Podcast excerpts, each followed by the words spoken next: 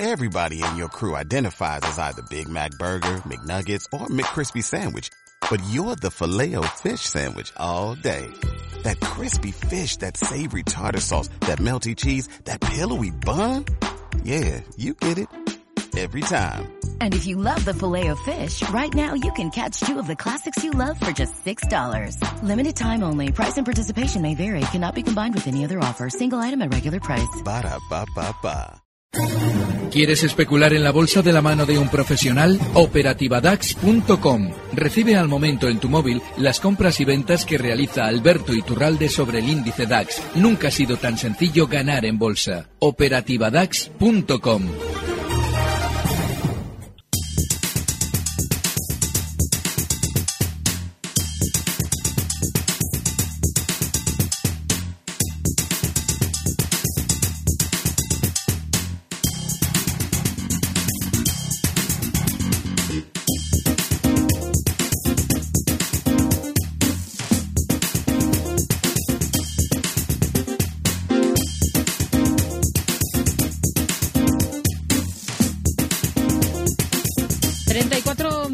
pasan de las 5 en punto de la tarde. Seguimos en tiempo real y ahora es momento para resolver sus dudas de inversión en nuestro consultorio de bolsa. Como cada jueves nos acompaña Alberto Iturralde, responsable de díasdebolsa.com. Hola Alberto, ¿qué tal? Muy buenas tardes. Muy buenas tardes, Rocío.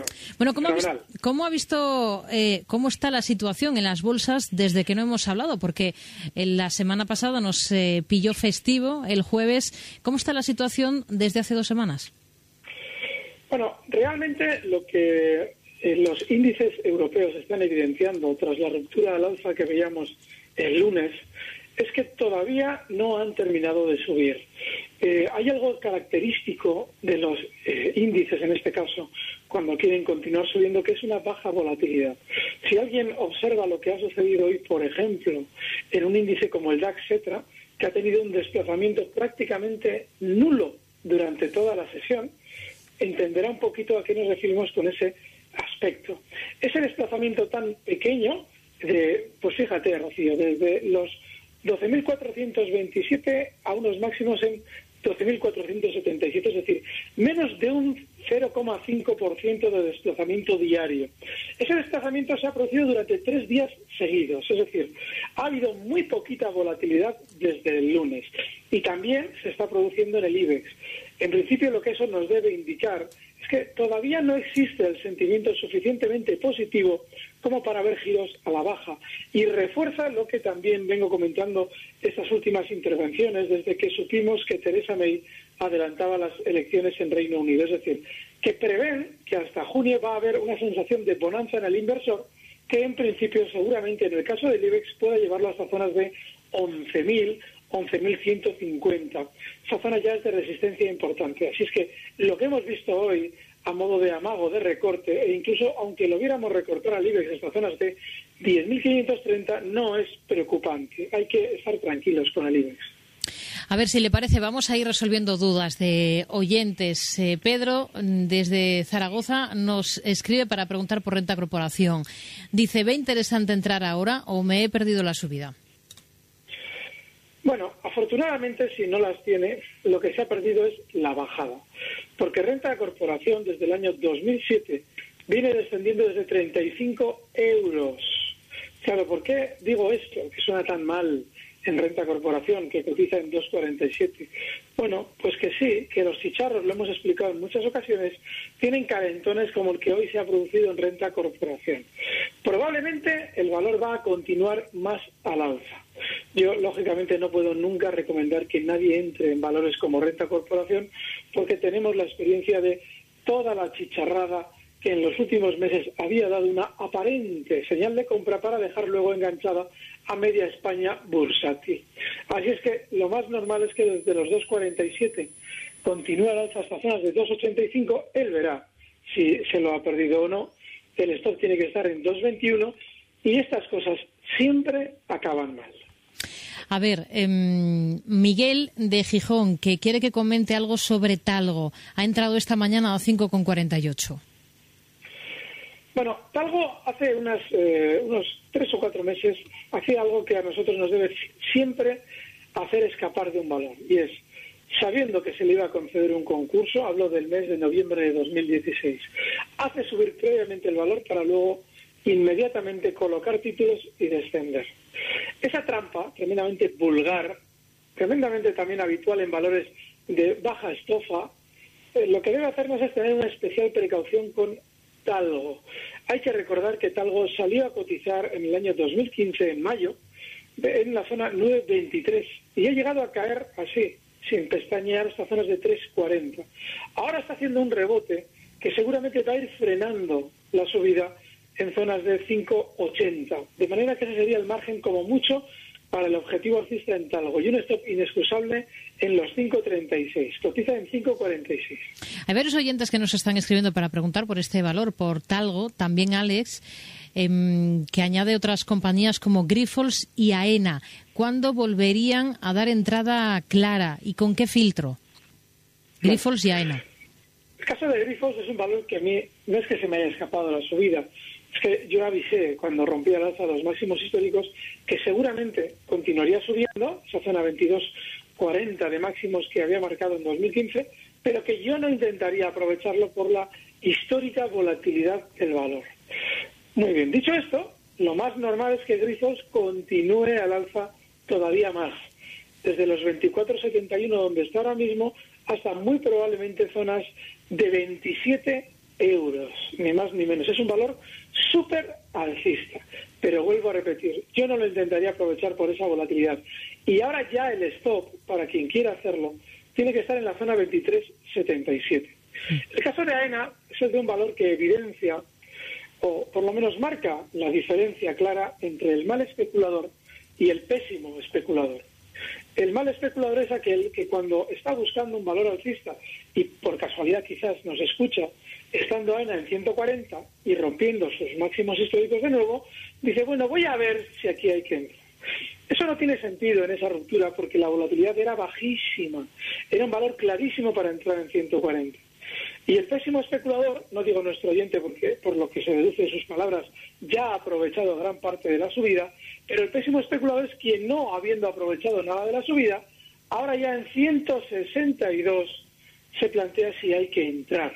Bueno, ahora ENA eh, ha empezado ya a moverse con más nerviosismo y está anticipando que quizás, y ahora ya solo quizás, quiera continuar al alza desde los 162 hasta niveles de 171. Es decir, un 5 o un 6% al alza no debe extrañar. Ahora bien, ahora sí que ya es absolutamente inexcusable el stop, siempre lo es, pero ahora ya que hay, ahora sí que hay más probabilidades de que haya que aplicarlo, porque ya es un poquito más volátil de lo que era cuando claramente rompió el 140 al alza y daba una señal de compra glorioso. Ese stop tiene que estar ya en 157,30. Permíteme, Rocío, hacer un apunte sobre un valor del que hemos hablado mucho durante estas semanas. A finales de febrero hablábamos de la ruptura de alza de Airbus como una oportunidad fantástica de compra. Eh, esos máximos que había roto al alza eran los de la zona 68-50. Hay que tener siempre en cuenta a la hora de dar eh, unos dividendos, un precio, cuáles eran los valores a los que se correspondería con ese ajuste por dividendo. Lo digo porque si durante estos días encontrásemos que Airbus entregase un dividendo, habría que bajar esa zona de eh, objetivo alcista que ya ha rozado durante la sesión de hoy en 76, ha llegado a 75 y habría que, habría que reducirla en la misma proporción que los dividendos que nos pueda dar Airbus durante estos días. Mm. Eh, se ha adelantado a, Vicente de Valencia, que era lo siguiente que le iba a preguntar, que nos, bueno, nos plantea una duda precisamente sobre este valor, hasta dónde cree que podría llegar, porque las tiene compradas con fuertes ganancias. Pero si le parece, voy a saludar antes a, Eduardo de Sevilla, que está esperando. Eduardo, muy buenas tardes. Sí, buenas tardes. Díganos, caballero. Eh, para preguntarle a la señora Iturralde mmm, si es momento para entrar en OHL, CaixaBank y Bedrola. A ver lo que me aconseja este señor. Muchas gracias. A usted, muy buenas tardes. A ver, eh, y los datos definitivos de cierre de esta jornada, que no los he dado, el IBEX termina en 10.683 puntos, abajo un 0,74%, el DAX en 12.443, con un descenso del 0,23%, el CAC 40 de París en 5.271, abajo un 0,31%, y Londres en 7.237, después de recortar un 0,71%. Vamos con lo de Airbus, ¿hasta dónde piensa que puede llegar? Primero, y luego analizamos los tres valores que nos planteaba Eduardo? El primer objetivo alcista está en 76. La comprábamos, eh, ya, ya, digo, hace cosa de dos meses, allá por los 68.50. Y esos 76 es un primer objetivo alcista. Sin embargo, quien quiera tener un poquito más de paciencia, yo lo que creo que debe hacer es aguantar el valor hasta zonas de 79 euros y ya subir ese stop de beneficios hasta el 74. Zona 74 de stop y el objetivo existe en 79. Mm. A ver, eh, OHL, Caixa y CaixaBank y también Iberdrola, que son los dos, los tres valores por los que nos preguntaba Eduardo. la pregunta me encantaba porque era, hablaba con mucha propiedad, decía, es buen momento. Eso es precisamente lo que no es, buen momento. Porque estamos hablando de valores como CaixaBank, voy a hacer la salvedad de OHL, pero CaixaBank e Iberdrola, que tienen grandísimas subidas. Eh, en el caso de CaixaBank ha sido en los últimos meses, en el último año y pico, del 133%. Y en el caso de Iberdrola, ni más ni menos también, pues fíjate, estaríamos hablando de una subida desde el nivel 3, 2 hasta 6 del 222%. Eso lo que indica es que no es buen momento. Sin embargo, OHL es distinto. La semana pasada, con aquello de que les habían pillado tanto a OHL como a Indra en la trampa, esta financiación de partidos, que en un sistema tan aberrante como el español es más que normal, les habían pillado a Indra y a OHL con el carrito del helado, por decirlo mal y pronto. Bueno, pues comentábamos que después del pánico vendedor, siempre se suele producir un rebote importante en estos valores y que no nos debía extrañar ver tanto a OHL como a Indra en los máximos que habían marcado días antes, en el caso de OHL 4.85 y en el caso de Indra 12.50. Bueno, pues Indra ya ha superado los 12.50. Es decir, ya ha sacado a lavada a todo el mundo, te ha vendido en pánico y sube con alegría ya por 12.83. En el caso de OHL, lo que tenemos que plantearnos es que tiene que haber un último stop, pero no es descabellado entrar ahora, es decir, aprovechar ese sentimiento negativo con un stop en 3.75, OHL cierra en 4,01 y si nos respeta ese 3,75, continuar dentro del valor hasta la zona 4,80 de máximos días atrás. Hmm. A ver, em, Antonio, que escribe a través de WhatsApp al 657 78 91 16, quiere saber si debe entrar en Inditex o, en su defecto, le da otra acción que le guste, porque tiene liquidez de unos 15.000 euros. Bueno, yo a usted nunca le agradezco la consulta, yo nunca le puedo decir dónde entrar, pero estos días sí he comentado algún aspecto de Inditex muy interesante. Y es el hecho de que, en contra de lo que había venido realizando desde el año 2015 a finales, pues por fin ha roto esos máximos históricos. Digo en contra de lo que venía realizando, porque hasta ese 2015 todos los meses se contaban en Inditex con un nuevo máximo histórico. Esa ruptura del nivel 34,50 ha sido con muy baja volatilidad, lo que a mí me hace pensar que muy probablemente tendrá continuidad alcista. La siguiente zona de objetivo para el valor, desde los 34,83 donde cierra hoy, se encuentra en 36 euros. Y el stop es muy sencillito, un poquito por debajo de esos 34,50. Estaríamos hablando de los 34,30. Pero sí, yo sí entraría. Usted más o menos hágalo como vea oportuno. Hmm. A ver, eh, también a través de WhatsApp eh, nos pregunta por Deutsche Post un oyente cómo lo ve, hasta dónde piensa que puede llegar y si Unilever está para entrar. El caso de Deutsche Post es el de un balón que ha sido especialmente lateral después de la ruptura también al alza de los máximos históricos que estaban en la zona 31, 30,70, 31. Se ha mantenido lateral por encima de esos máximos. Yo creo que es un valor que hay que tener en cartera con la filosofía propia de un valor tranquilo, alcista pero tranquilo, de manera que sí, las tendría con el objetivo alcista en zonas de 34 y un stop ya en el hueco que dejaba justo el lunes, en la zona 31.40. Pero es muy tranquilo y es importante tener eso en cuenta. El caso de Unilever, a ver si aparece por aquí, aquí la tengo. Bueno, Unilever ha sido un valor tremendamente fuerte al alza durante las últimas semanas. El problema que tiene es que es muy difícil, aunque eh, ya ha llegado a una zona de resistencia, alguien dirá, bueno, pero qué locura, si están máximos históricos casi, ¿dónde hay una resistencia? Bueno, pues es muy sencillito. si duplicamos el grueso del movimiento lateral que había realizado desde enero de 2015 hasta enero de 2017, dos años de lateral, veremos que si lo duplicamos al alfa, justo ha frenado en la, en, en, la proporción exacta, es decir, hablamos de un rango de exacto, de, y esto es muy importante, de un rango exacto de 6 eh, euros que duplicados dan esos 48 desde los 42,50 que habían sido los máximos anteriores, duplicados los 6 euros dan un máximo en 48,50, que es justo lo que ha frenado la subida. Así es que no les sé decir. Yo, desde luego, tengo que esperar unos días para ver si Unilever quiere levantar con alegría hmm. la zona 49. Todavía no tiene pinta. A ver, vamos a saludar a Juan, que nos llama desde Santander. Juan, muy buenas tardes. Hola, Juan. Bueno, parece que se ha caído esa llamada, así que vamos, entre tanto, bueno, pues con eh, un mensaje a través de WhatsApp, eh, un oyente que nos pregunta por eh, Farmamar, que compró a tres euros. ¿Cree que debo salir ya o le ve recorrido? Bueno, el Farmamar es de esos valores de la cerilla. Es ese valor que según va pasando el tiempo, más probabilidades tenemos de que nos termine quemando. Así es que yo lo vuelvo a repetir hace cosa de pues eh, dos meses o un mes, mes y pico, salió Sousa a decir que el valor tenía un potencial de revalorización enorme. Luego escuché ya, como en estas cosas se puede ser todo lo exagerado que uno quiera, leí en un medio que el potencial de revalorización para Farmamar era del 82%. Así, sin despeinarnos. Bueno, pues yo lo que vengo explicando sobre Farmamar es que cada vez que sale Sousa o hay algún congreso o algo maravilloso va a suceder en el valor, se produce un calentón para generar nuevos enganchados. Yo eso del 82% no me lo creo ni en mis mejores sueños.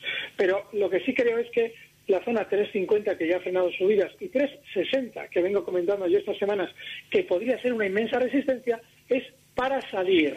Aún así, si él las tiene y quiere un stock de beneficios, claramente los 3.35. Cotiza en 3.46. A ver, agenda para mañana y enseguida retomamos nuestro consultorio de bolsa esta tarde con Alberto Iturralde, responsable de díasdebolsa.com.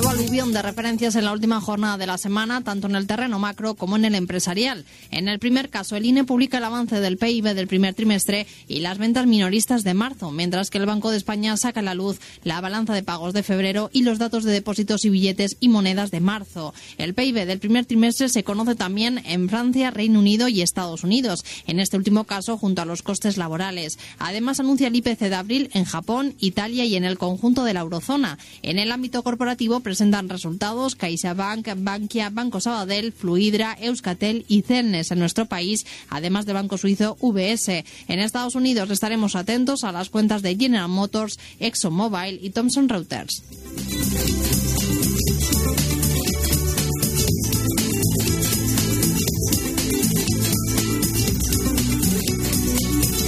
Seguimos en tiempo real en nuestro consultorio de bolsa con Alberto Iturralde, responsable de díasdebolsa.com. El próximo valor que vamos a analizar, SACIR, porque Alfonso desde Madrid nos dice que suele ir a corto medio plazo y que quiere saber si es eh, recomendable entrar ahora en esta compañía. Alberto, no le escuchamos. Bueno, parece que se ha perdido esa comunicación. Vamos a retomar enseguida ese contacto con Alberto Iturralde, responsable de díasdebolsa.com, para seguir planteándole pues eh, cuestiones que ustedes nos están haciendo llegar, como por ejemplo a través del teléfono pueden llamarnos al 91 242 8383 91 242 8383 nos pueden escribir al correo del programa que es tiempo real arroba gestionaradio.com o a través de WhatsApp al 657 78 91 16 657 78 91 16 vamos a intentar retomar esa comunicación enseguida con nuestro experto invitado para continuar con eh, más eh, cuestiones eh, que ustedes nos están, nos están haciendo llegar. Mientras tanto, contarles que es noticia, dice la agencia Reuters, que Atlantia se acerca al sector financiero, a la banca, para financiar esa operación corporativa sobre la compañía española Avertis. Ya saben que Atlanta indicaba la semana pasada que estaba interesada en llegar a un acuerdo para adquirir la firma de concesionarias de autopistas española. Creo que ya tenemos a Alberto Iturral del otro lado del teléfono. Alberto, está ahí, ¿no? Aquí estoy. Le preguntaba por eh, un... Sacir, exacto, lo llevo a escuchar. Eh, Alfonso de Madrid, que nos decía además que, o nos aclara que él va siempre a corto medio plazo. Da igual, se pierde el tiempo igual, si vas a corto plazo, vas a perder el tiempo igual en SACIR, porque es tan lateral que te puede tener así años si quiere. Con lo cual, igual que vayas a corto plazo, porque se te va a convertir en un larguísimo plazo. Así es que yo creo que no merece la pena. Si algún día SACIR cambia de planteamiento, seguramente podremos verlo con tiempo, pero no merece la pena. Mm. Tony, que nos dice que quiere saber su opinión para saber si es buena opción entrar en el grupo Catalana Occidente y a qué nivel. Quizás esperar hasta el nivel de 35. Catalán Occidente es otro de los valores en los que hemos insistido durante estos meses. También realizado una ruptura alza sencillísima de ver y que había que aprovechar. Dio muchísimo tiempo porque después de romper el alza se mantuvo lateral durante semanas antes de arrancar desde la zona 31.50 hasta los 36 euros que han servido de máximos durante estos días. Yo no lo tocaría, no porque no pueda seguir subiendo, sino porque no hay una zona clara de referencia ahora mismo que no esté en zonas de 34. Es decir, cerrando hoy en Catalana en 35.60 hay que darle mucho margen de caída para entrar. No creo que haya que entrar en Catalana. Para terminar, Alberto, una recomendación para entrar ya y así respondemos a Jesús de Zaragoza que nos dice que ha vendido hoy Prosegur Cash con beneficios y se plantea en qué valor puede invertirlo mañana. Yo lo haría en Inditex, lo hemos comentado antes como una oportunidad con el objetivo alcista en 36 y el stop en 34,30. Cotiza en 34,83. Mm. Nos quedamos entonces con este nombre, con el de Inditex. Alberto Iturralde, responsable de díasdebolsa.com. Hablamos la próxima semana, el próximo jueves. Muy buenas tardes, Muy gracias. Gracias, buenas tardes. Recibe al momento las operaciones de Alberto Iturralde vía SMS en tu móvil. Operativa DAX.com.